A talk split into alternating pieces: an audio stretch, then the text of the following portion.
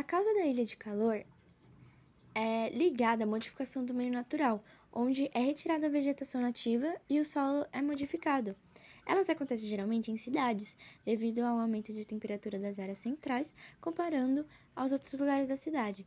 Por exemplo, quando o sol bate no asfalto e a temperatura aumenta. A ilha de calor, ela é considerada um fenômeno interdependente, no qual precisa que a natureza esteja modificada por, por nós, as pessoas, para que aconteça o fenômeno. E o, já o efeito estufa é um fenômeno natural, onde inúmeros gases que fazem parte da atmosfera absorvem a radiação infravermelha da Terra, que provoca um aumento da temperatura da superfície no nosso planeta e da camada atmosférica que o rodeia. O agravamento do efeito estufa do efeito estufa é provocado pela emissão dos gases proven provenientes, é, principalmente da ação humana. Porém, o efeito estufa em si é um fenômeno independente, porque ele não precisa que a gente interfira para que ele aconteça. Ele é um fenômeno natural, como já disse. Então é isso. Bom dia. A ilha de calor urbano é um fenômeno climático que acontece principalmente em cidades com elevado grau de urbanização. Ele surge devido à alta concentração de asfalto, ruas, avenidas e concreto, prédios, casas e outras construções. Nestas cidades, a temperatura costuma ser maior do que nas regiões rurais próximas.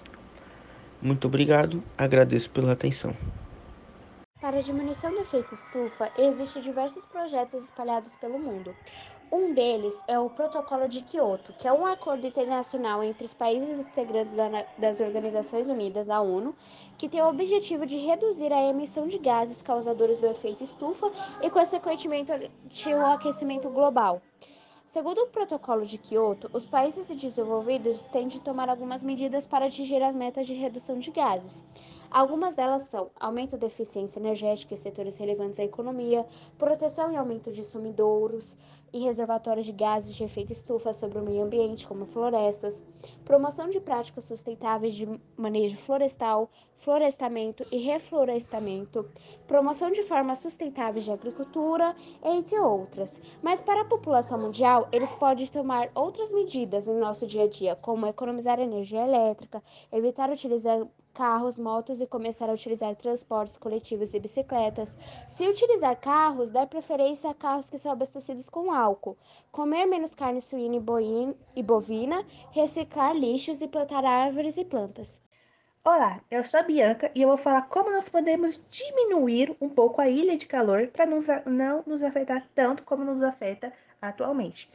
Primeiro de tudo, nós temos que fazer um planejamento urbano. Sempre é bom, né, a gente planejar então a gente tem esse planejamento para poder a gente pensar um modo de como não nos prejudicar tanto. E aí o modo que a gente poderia fazer é os, são os telhados verdes.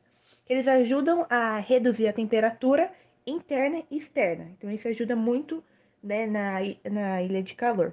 Também fazer telhados brancos, que tem a mesma função do telhado verde. E o principal de tudo, né?